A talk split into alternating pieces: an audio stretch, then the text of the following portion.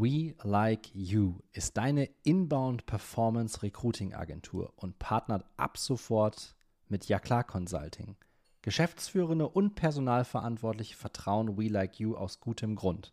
Mit bewährten Strategien, Methoden und Tools aus Vertrieb und Marketing revolutionieren sie die Art und Weise, wie du Mitarbeiter findest und bindest.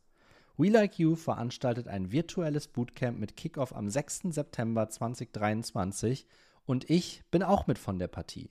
Deine Teilnahme ist kostenfrei. Wenn auch du dein Unternehmen zum Love-Brand machen willst, dann melde dich umgehend telefonisch bei mir unter der 0160 944 61205 oder auch gerne per Mail an stefan.jaklar.de.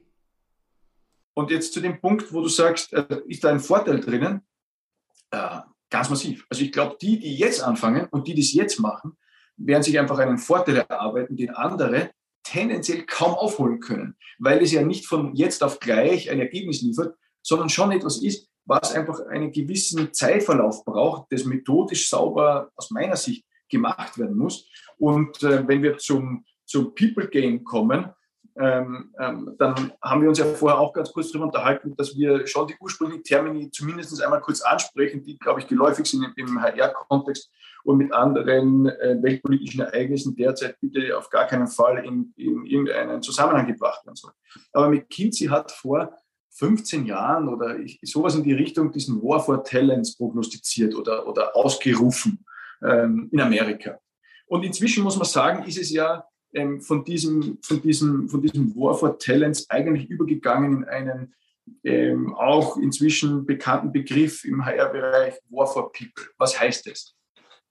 Ähm, und ich glaube, das, was interessant dabei ist, ist einfach tatsächlich die demografische Entwicklung ein bisschen im Auge zu behalten.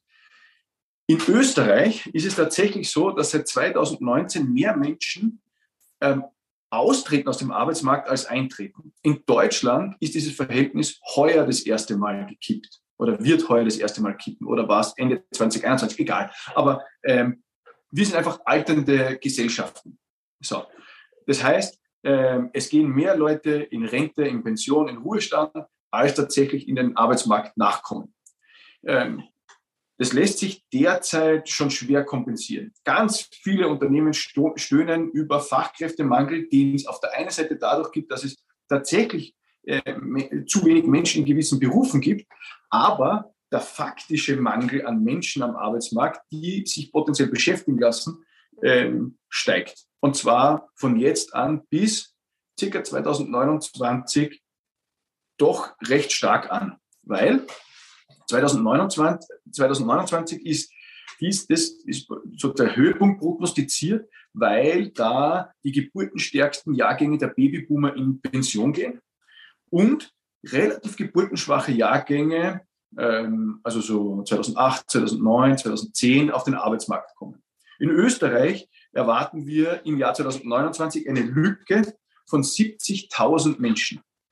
In Deutschland sind es dementsprechend mal 10 zwischen 700.000 und 800.000 Menschen. Das ist aber nur der Höhepunkt. Das heißt, äh, wir nähern uns diesem Spitzenwert von 70.000 über die nächsten Jahre an. Also wenn wir jetzt sagen, äh, im Jahr 2028 sind es vielleicht 60.000 und im Jahr 2027 sind es 50.000 oder also tendenziell sind sogar ein bisschen mehr. Ja? Also das sind ja nicht so klare Sprünge drinnen, sondern äh, wird schon gewisse Abweichungen geben. Aber das heißt, unter den Vorzeichen der Demografie, dass in Wahrheit die Arbeitsmarktsituation gegen jedes Business da draußen spricht. Gegen jedes.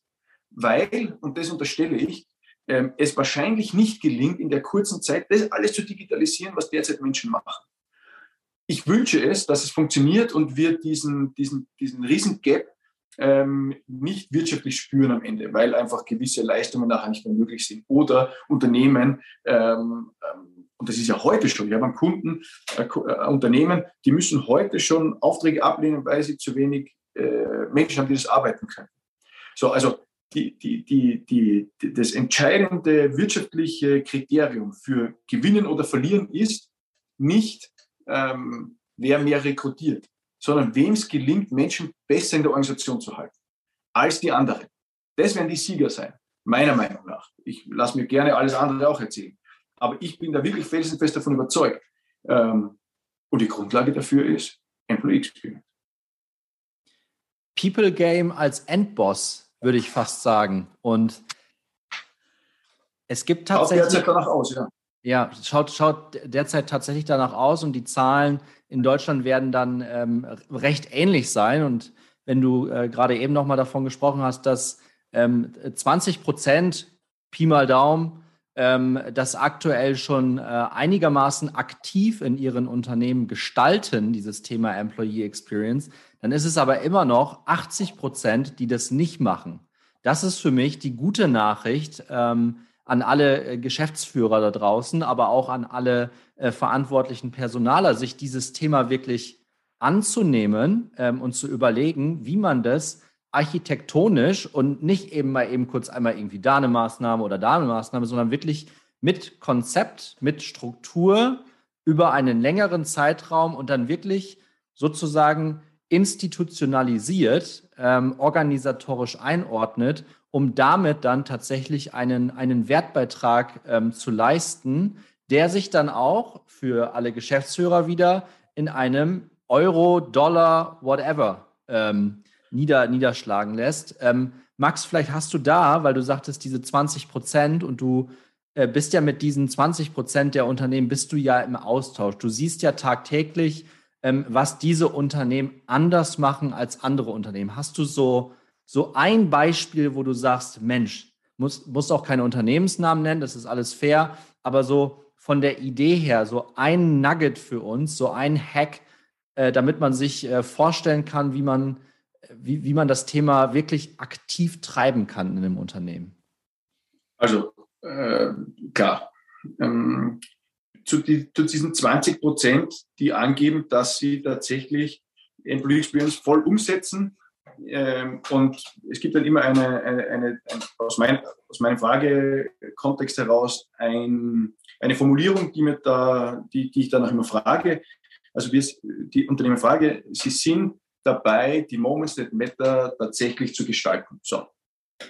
Und das sind die Erlebnisse, Ereignisse zu gewissen Situationen ähm, im Business, privaten Kontext etc., ähm, die tatsächlich von Unternehmensseite aktiv mitgestaltet werden. Das ist vielleicht der, der, der entscheidende Punkt. Ob alle von diesen 20 Prozent das tatsächlich ehrlich machen und so tun, sei mal dahingestellt. Wir nehmen es mal an. Ähm, aber selbst das bezweifle ich bis zu einem gewissen Grad, weil du würdest manche Dinge ganz anders mitbekommen. Aber sei es drum. Ich glaube, das, was entscheidend ist, und ähm, das ist das, was ich mit meinen, mit meinen Kunden auch immer mache. Ja? Ähm, Im ersten Moment geht es darum, dieses Grundverständnis in einem gewissen ähm, Stakeholderkreis sicherzustellen und, und, und, ähm, und äh, klar zu machen und sich auch von dort weg zu entwickeln in der Organisation.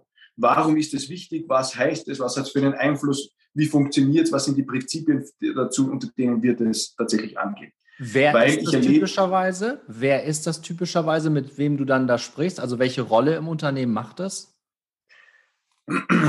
Also in den aller, allermeisten Fällen ähm, geht die Initiative für Employee Experience Management und Design ja tatsächlich vom HR-Bereich aus. Schlussendlich werden aber alle Unternehmen draufkommen, dass HR maximal, nein, also HR kriegt einfach eine neue Rolle. Ja. HR wird, so wie du es jetzt vorher architektonisch gesagt hast, zum Architekten. Aber ähm, sie haben im, im, im Personalbereich vielleicht 40, 50 Prozent der Experiences oder von diesen, von diesen Moments, die Menschen tatsächlich erleben, ähm, im Einflussbereich. Die anderen 50 Prozent sind Führungskräfte im Team, der CEO und was, was, was der Kuckuck ja. ähm, Also es ist kein HR, kein reines HR-Thema, ganz im Gegenteil. Ähm, aber mit wem ich normalerweise beginne zu arbeiten, ist tatsächlich ein, ein, ein, ein HR-Team, ähm, aber sehr schnell ähm, natürlich mit dem Vorstand und dann mit Stakeholdern aus möglichst vielen Bereichen der Organisation, damit dieses Wissen oder diese Idee, warum jetzt Employee Experience ganz oben auf der Agenda steht, sich rasch in der Organisation verbreitet. Und da geht es nicht darum, dass das jetzt nur Führungskräfte sind, sondern ausgewogenes Verhältnis zwischen Führungskräften, ähm, unter Anführungszeichen den normalen Mitarbeiterinnen und Mitarbeitern. Ne? Ähm, und dementsprechend, und dementsprechend ähm, in unterschiedliche Gruppen in der Organisation diese Idee getragen wird. Ähm, also das ist, das ist ohne, ohne diese Unterstützung durch das C-Level kann es gar nicht funktionieren. Das ist wie bei so vielen anderen Dingen auch. Wenn's, wenn es dort nicht für wichtig und, und, und, und relevant angesehen wird und entsprechend den, auch großen Support bekommt, dann lasst was besser gleich sein. Muss ich leider so sagen, weil ähm, es wird super schwierig, ähm, gegen, gegen, das, gegen die allgemeine Unkultur oder Kultur anzukämpfen. Ne? Auf der anderen Seite, wir sehen halt, wenn der CEO sagt, mir ist das wichtig und das wirklich ähm, entsprechend ähm, vorbildlich mit äh, unterstützt, gestaltet, lebt, also dort ähm, haben wir ganz schnell wirklich super Ergebnisse.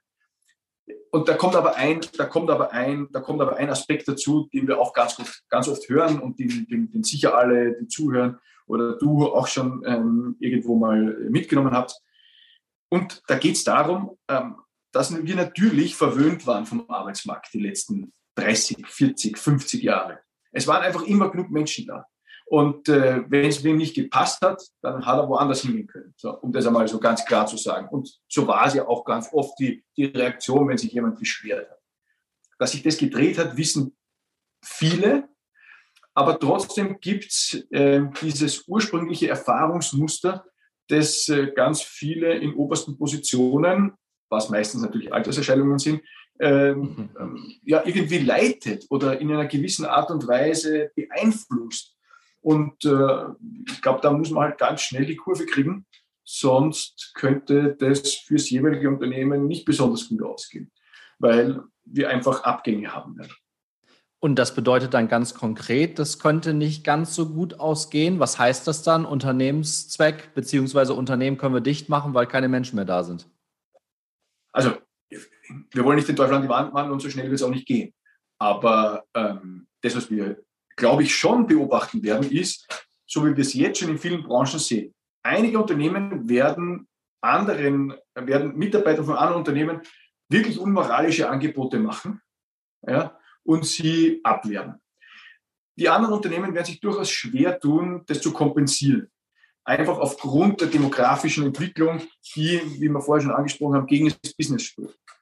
Ähm, also entweder gelingt es tatsächlich mit Innovation und Digitalisierung die Dinge ähm, ähm, halbwegs auf Spur zu halten, oder Unternehmen werden einfach schrumpfen äh, beginnen. Also das ist eine ganz logische Konsequenz, weil einfach nicht genug Menschen da sind, das Geschäft zu tun, das da ist. Also kannst du auch nicht mehr alles Geschäft machen. Ich, davon würde ich mal ganz generell ausgehen. Ähm, und ja, also das, das äh, glaube ich, ist das, was eigentlich in, keinem, in keiner Unternehmensvision oder keiner Unternehmensstrategie drinnen steht. Ne? Sondern es steht überall Wachstum drinnen, es steht in allen Zielen mehr drinnen, es steht äh, die nächste, der nächste Standard, die nächste Produktion an. Ich gehe davon aus, oder ich bin überzeugt davon, ähm, noch ist es nicht so weit, aber ähm, ich kann mir durchaus vorstellen, dass in der Risikobewertung von Banken mhm. eine, eine, eine Kategorie der Arbeitgeberattraktivität beziehungsweise ähm, Möglichkeit, offene Stellen zu besetzen, zu einem Risikofaktor werden könnte, insbesondere wenn es darum geht, ähm, neue Finanzierungen aufzunehmen für Unternehmenswachstum mit neuen Standorten. Ja, klar. Ist noch nicht so weit. Ja, Haben aber das ist ein, das ist ein super spannender Aspekt, auf den du einen da jetzt gerade bringst. Und deswegen kommt auch so aus dem Inneren bei mir dieses, ist witzigerweise auch mein Podcast-Titel. Ne? Also, ja klar, also äh, da werden Banken irgendwann schauen auf dieses Risikoprofil und äh, sich anschauen, ist diese Firma in der Lage, am Markt wirklich die Leute so schnell zu bekommen, wie sie es in ihrem Businessplan reingeschrieben haben? Weil, das weiß ich auch aus meiner Erfahrung, ähm, wir haben da auch unsere Themen wirklich ähm, Positionen zu besetzen. Ja, da geht es manchmal, kommt immer ein bisschen auf die Position drauf an. Man kann das überhaupt nicht pauschal sagen, ne? aber jeder Businessplan, jede Budgetrunde steht bei jedem neuen Headcount, bei jedem neuen Menschen, den man einstellen möchte, steht immer ein Zieldatum drin, ab wann der kommen soll und, und ab wann der auf der Payroll loslaufen soll. Und das ist natürlich wieder der Rückschluss, okay, viel früher müssen wir anfangen zu suchen und wir müssen diese Person dann da haben. Und da kommst du normalerweise nie aus diesem Thema heraus als schnell wachsendes Unternehmen, ähm, dass du immer irgendwie so ein bisschen hinten dran bist. Du bist nie eine Nasenspitze voraus und holst die Leute vorher rein und dass eine Bank irgendwann bei Finanzierungsrunden so etwas mit aufnimmt als wieder als Kennzahl, ne? wichtig für alle Personale, die das jetzt hier hören, weil das ist der, der schöne, die schöne Verbindung zu meinem, zu einem anderen Interview, was ich mit dem Hans-Heinz Wisotzki hatte, äh, der mit seinem Podcast Gain Talents an dem Markt ist und der auch sagt, Wertbeitrag, liebe HRler, ihr müsst euren Wertbeitrag darstellen. Ne? Und ein weiterer Gedanke dazu ist natürlich auch eine, eine Fluktuationsrate, was uns dann wieder dazu bringt, wir müssen schauen, dass wir die Leute bei uns in der Organisation halten, weil das Thema Nachbesetzen ist teilweise katastrophal am Markt, kommt ein bisschen auf die Position drauf an. Aber das andere ist, wenn die Fluktuationsrate dann im Benchmark, weil das machen Banken dann ja auch eigentlich nichts anderes, die benchmarken dann und schauen, bei welchem Unternehmen ist die Fluktuationsrate niedriger oder höher und entsprechend machen sie das Risikoprofil. Das ist ein sehr spannender Gedankengang. Ich glaube, äh, der Punkt bei der Fluktuation ist erstens, dass die meisten Unternehmen ja nicht ehrlich rechnen, was es, was es sie tatsächlich kostet. Der zweite Aspekt zur Fluktuation ist, dass du dir abgesehen von deinen pensionsbedingten Abgängen eigentlich keine zusätzliche Fluktuation mehr leisten kannst. Auch aufgrund dessen, was sie dich tatsächlich kostet. Und der dritte Punkt, um nochmal auf das zurückzukommen, was Banken sagen. Also ich weiß nicht, ich kann nur ein Beispiel nehmen, da äh, bei uns, Bundesland Oberösterreich, ein Unternehmen äh, baut einen neuen Standort mit 150 neuen Arbeitsplätzen. Natürlich applaudiert die Politik, ja, aber wo sollen denn die 150 herkommen? Die, muss ich irgendwo anders herkriegen. Wenn ich jetzt einen schlechten Ruf habe als Arbeitgeber, wenn ich jetzt äh, keine gute Employee Experience anbiete, ist die Wahrscheinlichkeit, dass ich diese 150 Plätze voll mache, tendenziell vielleicht nicht ganz so groß. Wenn ich 150 Plätze nicht voll mache und dementsprechend meine Leistung, meine Performance in dem Standort einen neuen nicht hinkriege, dann hat meine Bank ein Problem, weil ich vielleicht meine finanzierte äh, Kreditsumme nicht zurückzahlen kann oder Ausfälle habe oder äh, Stundungen brauche und so weiter. So, und wenn wir die Risikoprofile äh, von, von, von, von, von Banken mit Unternehmen oder auch Privatpersonen kennen, die immer härter und strenger werden, aufgrund von Eigenkapitalsituationen etc. pp. und was weiß der Kuckuck alles, kenne ich da gar nicht so gut aus, dann nehme ich schon an, dass das vielleicht nicht jetzt und vielleicht noch nicht nächstes Jahr, aber warte mal zwei, drei Jahre ab, schon ein Thema werden könnte und wir nicht über extremes oder zusätzliches Wachstum in Unternehmen reden werden. Und es ist einfach menschenbedingt. Und es, wer die Plätze nicht halten kann oder füllen kann oder Mitarbeiter nicht halten kann, der wird am schlussendlich tatsächlich nicht gewinnen, sondern eher verlieren. Vielleicht jetzt nicht von jetzt auf gleich den Standard zusperren müssen oder was auch immer, aber ähm, schrumpfen, weniger machen. Und das ist in Wahrheit in uns nicht so wirklich vorgesehen. Diese Diskussion ist tatsächlich so spannend, Max. Da machen wir irgendwann mal tatsächlich einen weiteren Podcast drauf. Jetzt mit äh, dem Blick auf die Uhr. Ähm, schlage ich vor, dass wir, dass wir hier einen, äh, einen Punkt setzen. Ähm, vielleicht aber zum, zum Ende hin nochmal für die Community äh, zusammengefasst, auch von, von, von meiner Seite, weil das ist wieder die schöne Verbindung auch zu, zu meinen anderen Podcast-Folgen. Ähm, HR darf sich gerne mal das Thema Wertbeitrag mehr und mehr auf die Fahne schreiben. Ich habe das in dem letzten Interview auch schon auch schon sehr deutlich gesagt. Das eine ist, sich über die letzten Jahrzehnte beschweren, dass wir als HR nicht die Anerkennung bekommen haben, äh, die wir vielleicht hätten kriegen können. Ich sage aber auch ganz klar, yesterday is history. Leute, das ist Vergangenheit. Äh, setzt euch auf den Hintern und ähm, arbeitet Programme aus, dass ihr wirklich Euro- oder Dollarzeichen hinter eure Programme bekommt. Und so ist dann auch wieder die Verbindung zu den Entscheidern im C-Level oder in der C-Suite. Ne? Weil da müssen wir dann wirklich dann auch auf der Ebene müssen wir dann diese Dinge diskutieren und eben nicht, du hast es vorhin relativ schön runtergebrochen, dass Employee Experience nichts mit Esoterik oder so zu tun hat, sondern es gibt einen knallharten Business Case dahinter und der muss von uns Personalern, und da sehe ich uns komplett in der Pflicht, der muss ein Stück weit von uns dargestellt werden, dass wir auf bestimmten Ebenen mit dem, was wir sagen, ernst genommen werden. Und da brauchen wir nicht immer mit unserem ähm, HR-Gewäsch um die Ecke kommen. Ja, da dürfen wir auch gerne mal knallhart die Zahlen vorne dran stellen, weil das ist das, was in der Geschäftsführung schon seit Jahrzehnten verstanden wird. Ne? Also warum nutzen wir Personaler da nicht unser Empathievermögen, was übrigens in einem anderen Podcast sehr klar rauskam, dass das so ein Skill ist, der oftmals auf C-Level fehlt. Das war ein sehr spannendes Interview mit dem Oliver Gaye, kann ich tatsächlich nur empfehlen. Ähm, aber da haben wir wieder die, die Verbindung. Liebe HRler, Wertbeitrag darstellen, dann werden wir auch ernst genommen. Mir ist vollkommen bewusst, und ich sage das auch überhaupt nicht pauschal, es gibt ja schon, du sagst es ja auch, lieber Max, ähm, dass es schon 10, 20 Prozent über den Daumen gepeilt schon gibt, die das schon sehr, sehr gut machen und die ja auch wirklich am Tisch mit dran sitzen. Aber, und da ist die Chance jetzt, es ist immer noch was zu holen. Also Leute, das, das Spiel, das People Game, das können wir immer noch gewinnen und können das für unsere Unternehmen gestalten. Definitiv. Also ähm, ich unterstelle aber jetzt auch an dieser Stelle, und das ist vielleicht äh, nicht ganz fair, auch von diesen 10 bis 20 Unterne Prozent Unternehmen, die angeben, ähm, sich schon richtig aktiv um Employee zu kümmern, glaube ich nicht, dass da wirklich alle auch entsprechend rechnen oder messen und Kennzahlen hinterlegen und, und so weiter.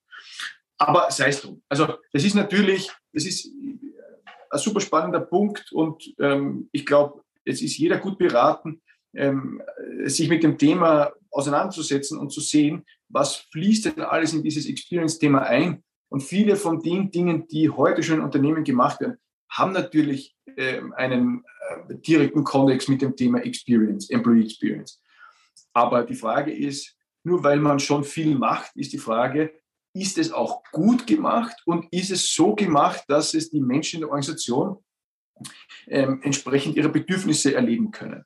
Und äh, da glaube ich, dass wir äh, eine prinzipielle Grundaussage voranstellen müssen, wenn es um Employee Experience geht. Und dann ähm, bin ich auch schon fertig. Ähm, wir machen Employee Experience mit den Mitarbeiterinnen und Mitarbeitern und nicht für sie.